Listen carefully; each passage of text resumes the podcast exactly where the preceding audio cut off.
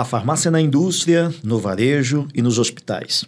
Com as inovações, tendências e tecnologias da profissão farmacêutica, está no ar o podcast do ICTQ.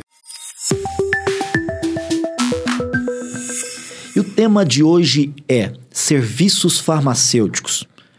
Cobrar ou não por eles? Participam desse podcast Eugênio Muniz, farmacêutico, advogado, faz parte da diretoria do ICTQ. Ismael Rosa, farmacêutico clínico, diretor acadêmico do ICTQ. André Schmidt, farmacêutico e professor do ICTQ. E eu, Marcos Vinícius, fundador deste instituto maravilhoso para a nação farmacêutica. Os serviços farmacêuticos prestados em farmácias e drogarias, por um lado, têm sido visto como um fator de diferenciação para os negócios e, por outro lado, como fator social cada vez mais necessário à saúde pública. O fato é que, desde a regulamentação da prescrição farmacêutica e da Lei 13.021, que define a farmácia como estabelecimento de saúde, os serviços farmacêuticos ganharam força e estão cada vez mais presentes em toda a categoria do varejo farmacêutico. A população atenta à evolução da profissão já demanda por esses serviços. Mas fica a pergunta: cobramos ou não por esses serviços farmacêuticos, senhores? Claro que sim. Sem dúvida nenhuma Sem cobrar. dúvida. Eu acho que no. É unânime? É o Unânime. Obviamente. Ah, que pena. Pensei aqui que a nessa sala, é- mas lá fora tem muitos colegas que. Pensei que Mas aqui nessa sala a estão gente teria aceitando. discordância. Muitos já estão aceitando a cobrança. Se não existe serviço gratuito. Se você tiver que fazer serviço gratuito, você tem que fazer especificamente em determinado momento, de forma gratuita, de forma social. Mas o serviço dentro de um ponto comercial, ele tem que ser cobrado, porque o profissional farmacêutico, ele se desenvolve, ele tem uma série de... Ele tem, tem que criar e se desenvolver em diversos atributos que isso tem um investimento. E não é só investimento do tempo, que o tempo também é dinheiro, mas investimento financeiro numa pós-graduação, em livros, é, em, em dividir conteúdos com outros farmacêuticos, em, em fazer encontros. E tudo isso requer investimento financeiro. Conhecimento, né? Conhecimento. Eu costumo brincar que Exatamente. o, o farmacêutico, o- né, o paciente vai ao médico e aí chega no médico, o médico dá uma receita para ele e vendeu para ele o conhecimento. Aí quando vai na farmácia, o farmacêutico também acaba tendo medo de como cobrar esse conhecimento. E é isso que o Eugênio falou, você se dedica tempo, você faz uma pós-graduação de excelência como a do ICTQ, que também né, precisa pagar para isso, para ter esses Seu conhecimentos. jabá ficou extremamente discreto. E com isso, o farmacêutico acho que ele tem que cobrar sim esse conhecimento dele. Mas ele tem, às vezes, meio receio de cobrar. Mas que tem que ser cobrado, tem que ser cobrado o serviço farmacêutico. Me diga uma coisa, uma percepção minha. Às vezes eu entendo que o farmacêutico tem medo de ganhar dinheiro. É, é, assim, na Sim. verdade, a questão não é medo de ganhar dinheiro. O problema é que ele, ele está mal preparado. Ele não, ele, ele, ele tem medo porque ele não tem o know-how suficiente para poder cobrar uma consulta e bater o martelo e falar que ele é capaz de cobrar e de receber e ter cliente para isso. A gente fica muito apegado ah, ao limbo né, que a farmácia viveu de uns 50 anos para trás, né? Depois da industrialização, ah, principalmente eh, por causa da- dos medicamentos industrializados. Então, o farmacêutico perdeu essa, esse contato com o paciente. E aí, esse limbo que foi criado, que a gente está tentando retomar agora, depois da, da- do advento das resoluções, né, de práticas clínicas e prescrição farmacêutica, o farmacêutico está voltando a ser realmente o, um farmac... o, o- o profissional do cuidado. Esquece essa história de profissional do medicamento, isso é muito técnico, né? E o farmacêutico ele é muito técnico em sua formação. Então, ele em si, ele, ele acredita que na farmácia ele nunca cobrou para ferir uma pressão, por exemplo. E ele acha que isso é uma verdade e a população enxerga isso também como uma verdade absoluta. Tanto é que se às vezes eh, ele cobrar pelo serviço, ah, às vezes o cara fala assim, não, mas você tá louco? Como é que você tá cobrando um- uma aferição de pressão? Pô, eu estudei para isso. Eu tenho conhecimento para isso, eu preciso vender esse serviço. É um serviço farmacêutico. Por que não cobrar? Não existe nenhum local nesse país que tenha uma, uma legislação que fala assim: o farmacêutico tem que ser pobre. Ou senão o farmacêutico não possa, que não possa cobrar pelo serviço. É um conhecimento que você está vendendo para o seu cliente naquele momento, seu cliente barra paciente. E o reflexo claro, Ismael, do que você está dizendo é o seguinte: o medo de fazer o serviço está muito caracterizado da seguinte, na seguinte Vou, vou mensurar aqui e tra- trazer um caso real e concreto. No balcão da farmácia, quantas receitas chegam de farmacêutico? Zero. Zero. Eu estava de esse semana inteiro, fiquei no balcão vários dias, olhando ali, é zero. Só chega receita médica. receita. Então, se eu não tenho receita farmacêutica, significa que alguém está fazendo serviço oral só, verbal, e não está fazendo seu documento e assinando. Porque antes o farmacêutico ele questionava: o meu papel, o que é que eu posso fazer dentro da farmácia? Ele foi empoderado com a prescrição farmacêutica.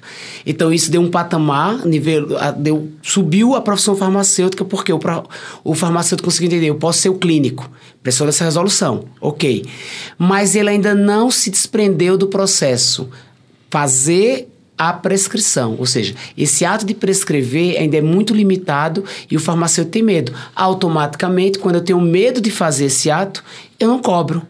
Veja se o médico tem medo de fazer esse ato. Não, o médico tem que prescrever. Mas é que eu acho que o médico também ele foi preparado na universidade para É, isso. isso. É o uma questão de farmacêutico, base, isso concordo. que o Ismael comentou, não foi preparado. Exato. E aí nós temos farmacêutico que tem síndrome de Gabriela, né? Eu nasci assim, vou Eu morrer sei. assim, É. então eu não vou fazer porque desse jeito tá muito bom, sempre foi desse jeito, e não tomam as Ele se iniciativas. apega ao que é cultural, isso é, é cultural, história, que é cultural. sim. Tá, mas e aí? Uma hora ou outra essa história tem que mudar, né? Exato. Então, é, e no- eu farmacêutico falo isso até pelos colegas. é, a- é, são medrosos mesmo, medrosos e mal preparados, né?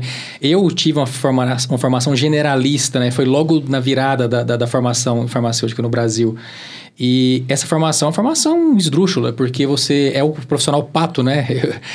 Nada, Nada anda, voa, e voa não é bem. reconhecido por nenhuma das suas habilidades, né? E é justamente essa formação que o, que o farmacêutico tem hoje, essa... essa é, é, a galera Essa que formou aí né? em Ele- 2009, 2008, né, que já saiu como generalista. Agora não, tem as novas diretrizes nacionais curriculares que aí mudou essa história, né? Eles perceberam que a clínica é, é- é um, agora tem que ser uma, um pilar, né, um dos três pilares da, da formação do farmacêutico no Brasil. Então a gente vai começar a ter profissionais preparados desde a faculdade daqui, sei lá, uns 5 anos, 10 anos, né? Que são profissionais que vão sair realmente com vontade de fazer clínica. E o que, que é fazer clínica? É fazer um atendimento, Atendimento, uma né? anamnese, uma semiologia e, quiçá, uma prescrição farmacêutica, não apenas farmacológica, mas também não farmacológica. E cobrar por isso. Justo. E cobrar por isso. Aliás, não cobrar pela prescrição, porque você não, não Cobrar pode pelo serviço cobrar da pelo consulta. serviço da consulta. é. Então, ou seja, para perfuração de um lobo auricu- auricular, por exemplo, por que não? Você, ah, não, eu cobro só o brinco. Pô, mas você precisa acertar a orelha do cara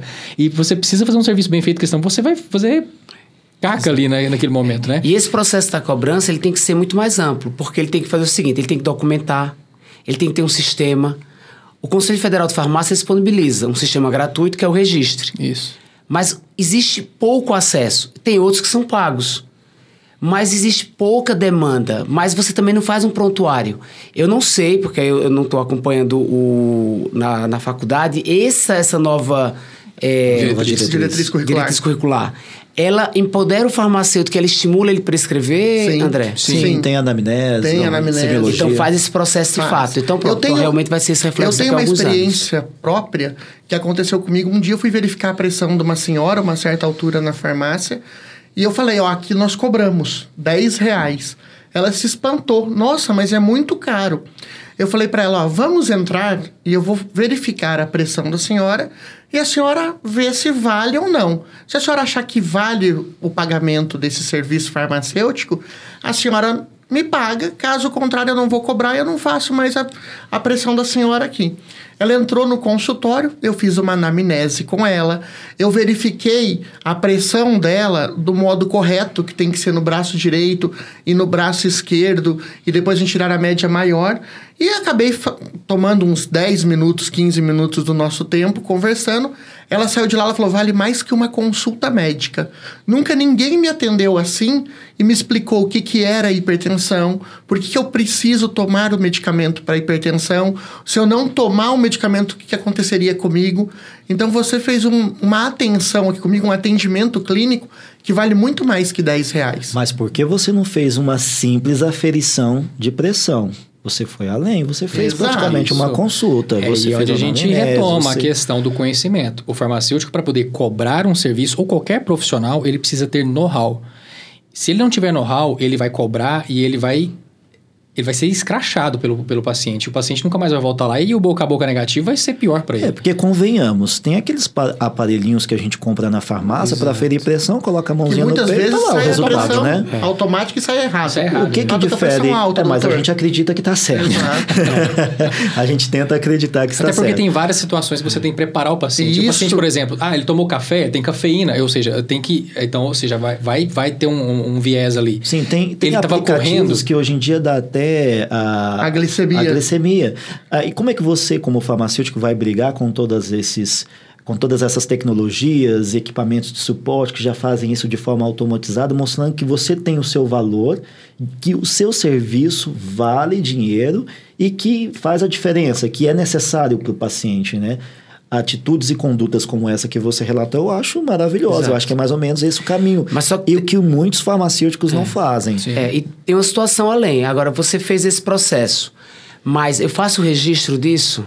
É, tem que ser Entendeu? feito. Ou seja, é. se eu faço só, eu boto lá minha tabela de serviço farmacêutico, o paciente vai lá, entra na minha farmácia, compra, paga, eu faço. E eu não registro? E, dou, e não registro para ele retornar, eu não gero o valor.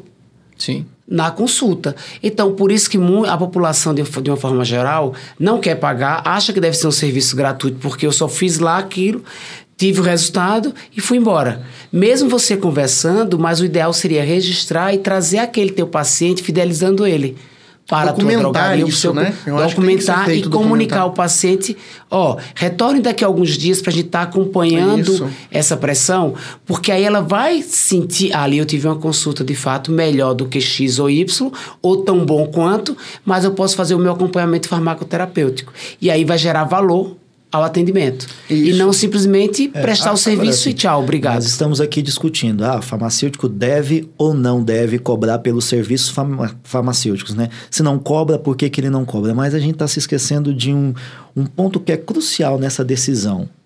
Essa decisão nem sempre cabe ao farmacêutico. É o empregador quem define se aquele serviço vai ser cobrado ou não dentro da farmácia. Exato, Geralmente eu faço aplicação de injetável na Drogazil e eu sempre pego no pé da farmácia. Pô, deveria cobrar e tal, mas eu sei que essa decisão não cabe a ela. Você tem redes gigantes como a Pague Menos, que tem a sala de serviços farmacêuticos e pelo, pelo menos assim, até onde eu conheço, grande parte dos serviços não são cobrados.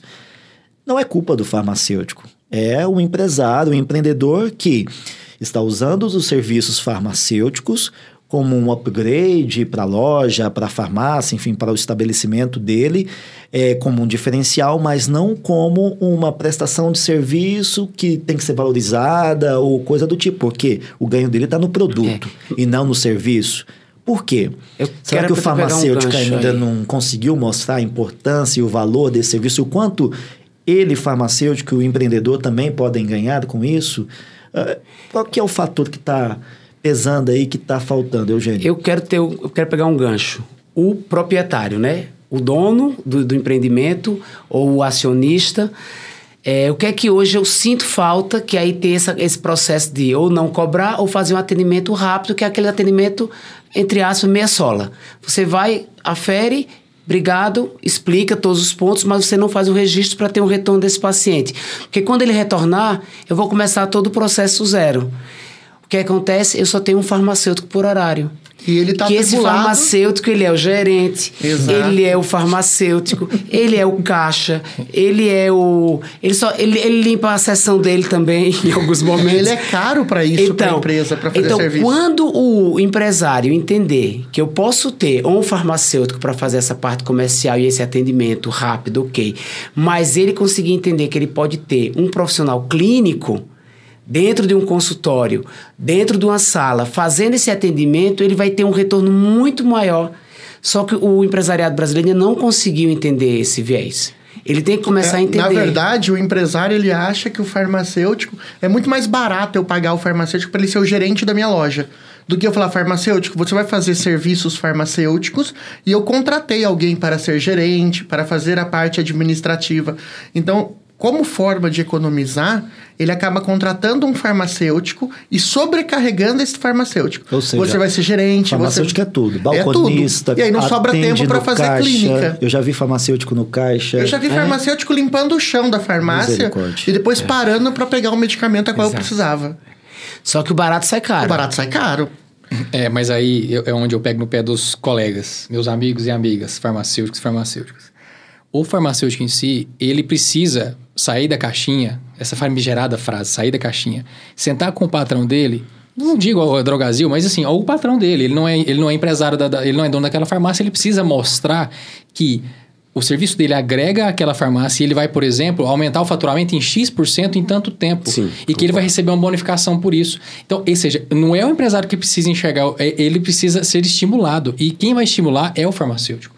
Então, o farmacêutico tem uma grande parcela de culpa nesse processo de não cobrar.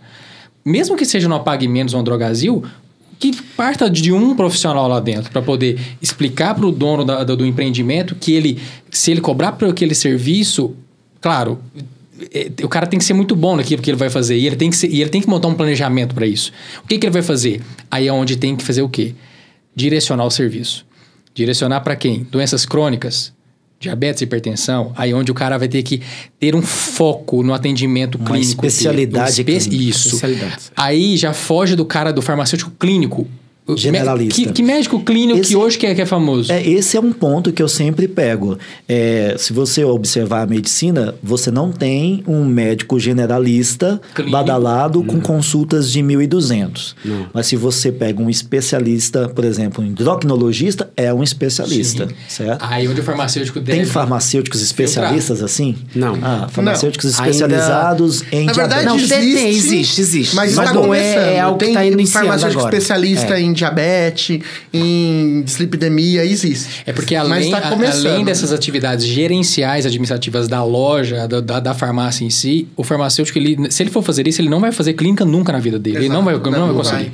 Ou ele vai ter que ter um clínico lá específico para isso e um farmacêutico gerente de loja, ou ele vai ficar, ou, ou outra pessoa que assuma gerência, não necessariamente um farmacêutico. Mas o cara tem que ter foco. E se ele não tiver foco em algum tipo de morbidade ou algum tipo de doença, ele nunca vai conseguir mostrar para o patrão dele, que seja, ou até ele mesmo como empresário, que aquilo vale a pena e que ele pode cobrar. E Nós faturar. temos- isso. Nós temos cases de sucesso, a gente conhece cases de sucesso de, de, de profissionais, amigos nossos, que cobram for- é, consultas de 150 reais, por exemplo. É, aqui no interior de Goiás não tem um farmacêutico que ele tem um consultório farmacêutico dentro da farmácia especializado engano, em Santa Helena, eu, em diabetes? É, eu acho que é isso mesmo. É, é- é focado em alguma, alguma doença crônica. Tem filas de atendimento, Faz né? fila e, e não sobra para quem quer. Então, o grande lance, eu acho que o empresariado e talvez os farmacêuticos de modo geral ainda não entenderam Não que é, para ter corpo para cobrar pelo serviço farmacêutico, esse serviço precisa ser especializado. Não em farmácia clínica geral. Farmácia clínica de dislipidemias, farmácia clínica Diabetes, de Veja bem a gama de doenças que nós temos hoje no, no- no mundo. doenças crônicas É. que podem ser É acompanhadas. porque a longo- doença crônica, ela é, é, é aquilo que você realmente vai exercer o acompanhamento farmacoterapêutico, por exemplo, que pode ser cobrado e deve ser cobrado, porque é um serviço que é o supra-sumo né, da, da, da atenção farmacêutica, e é o serviço mais complicado da farmácia, e que somente o farmacêutico faz isso entre os profissionais de saúde. Mas fica a somente. dica aí para os farmacêuticos. É. Geriatria, E esse, é, exato. começando. E esse profissional, área. seguindo até o que o Ismael falou, quando ele for negociar com o seu patrão, ou se ele for o dono do empreendimento, ele, vai, ele pode ir além, ele vai ser especialista naquela área e ele pode fazer a propaganda médica. Ou seja, ele vai nos consultórios médicos, ofertar o seu serviço e se apresentar como farmacêutico especialista daquela área. Então, isso também leva. Agora, ele tem que, ele tem que fazer um planejamento. Vamos trazer à tona um exemplo que a gente até conhece, até para os ouvintes também é, entenderem. O exemplo daquela paciente idosa que chegou com a sua filha com a tosse incessante e ela já usava um monte de medicamentos e aí o farmacêutico com a expertise dele que recebeu aquela paciente ele percebeu que ela não estava apenas com uma simples tosse e ele fez o quê? Vendeu o serviço, vendeu a consulta farmacêutica. Naquele momento elas titubearam um pouco, só que elas foram Ao levadas ao consultório farmacêutico. Um xaropinho que elas iriam pagar ali de 30 reais, na consulta farmacêutica, o farmacêutico, através da anamnese e semiologia dele, identificou que talvez teria um problema maior, não prescreveu nada, não vendeu para ela nada e fez o quê? O encaminhamento. Essa paciente chegou no médico, fez todos os exames e o médico constatou que de fato ela estava com um problema maior, uma pneumonia. E aí o que, que esse médico, essa médica na verdade fez? Ela retornou o encaminhamento para o farmacêutico, prescreveu vários outros medicamentos e essa paciente vai voltar aonde?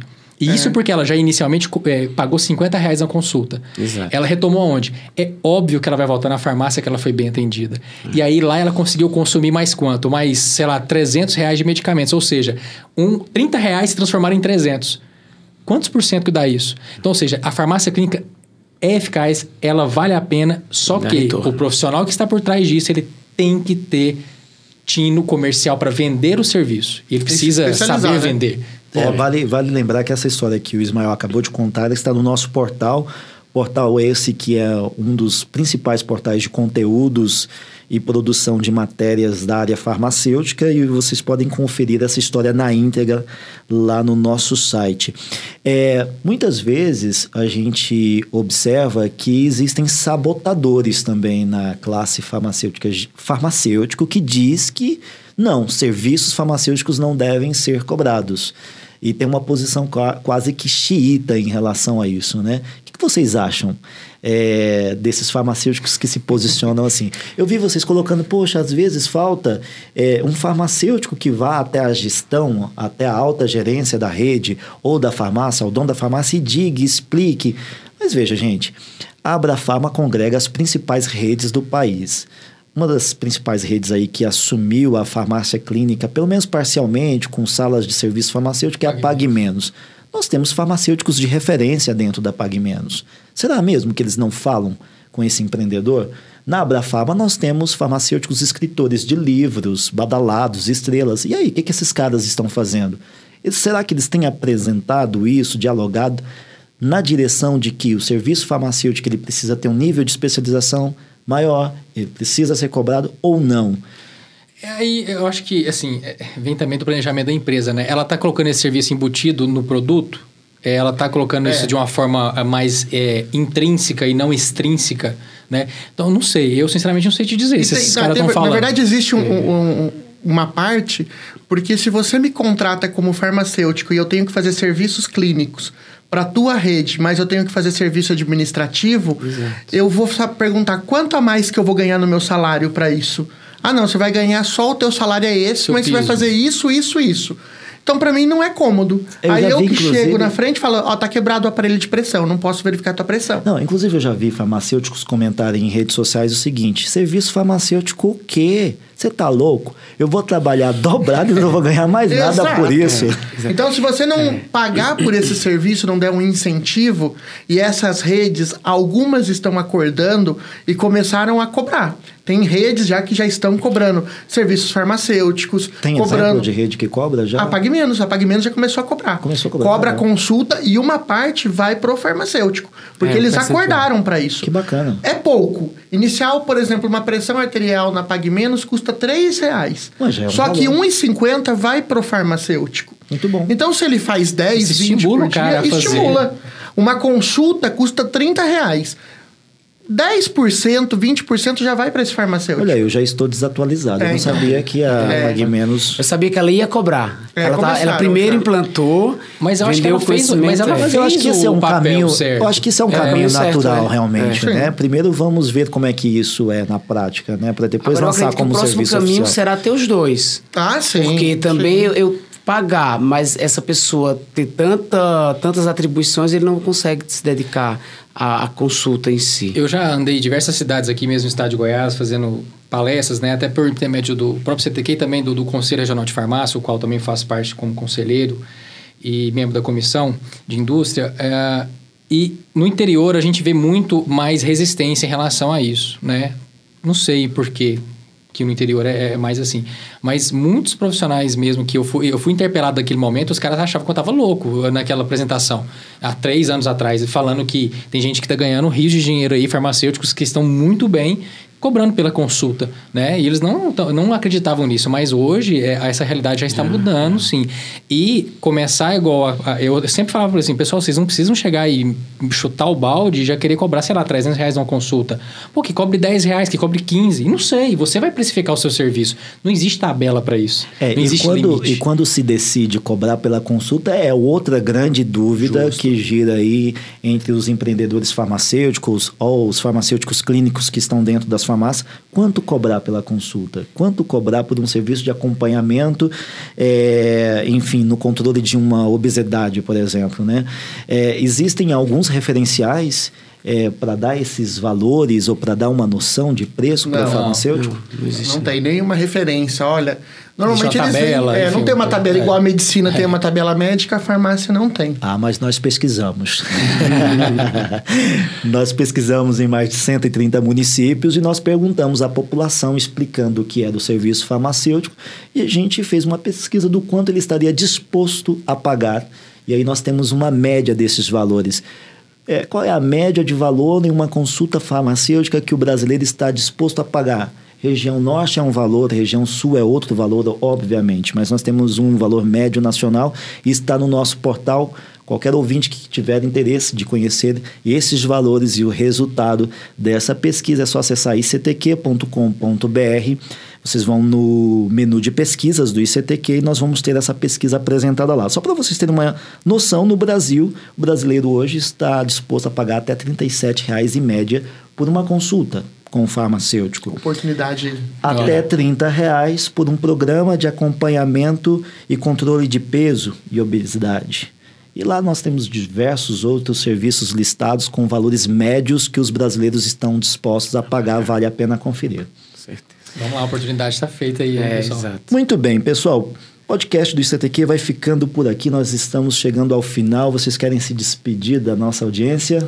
Eu quero agradecer mais uma vez a oportunidade, Marcos, e mostrar aí, farmacêuticos, oportunidades existem. Vamos ganhar dinheiro. Várias, vamos ganhar dinheiro. Vamos parar de ter medo e parar de reclamar nas Exatamente. redes sociais. É, quero agradecer a oportunidade de, de poder transformar a profissão. Ou seja, essa, esse nosso bate-papo vai gerar essa transformação. Isso é muito importante para a profissão farmacêutica e para nós que somos E é farmacêuticos. importante também que aqui tem opiniões divergentes também, né? Sim. É, isso é, isso é Salutar. salutar, salutar para a discussão. Maravilha, nós agradecemos a sua audiência e até o próximo programa. Fique agora com Jorge e Matheus.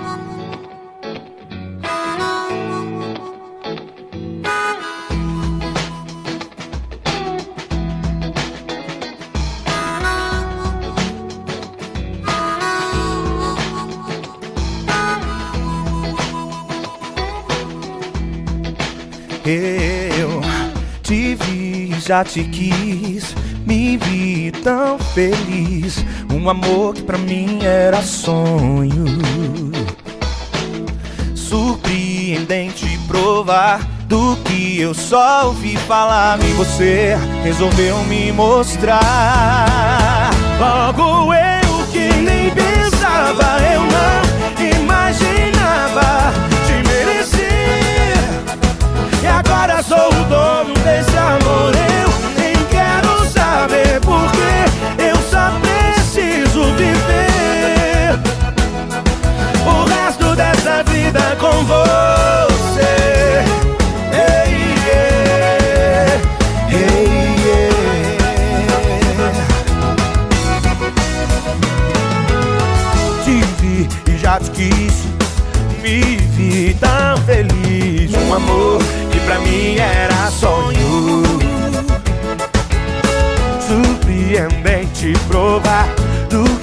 só ouvi falar E você.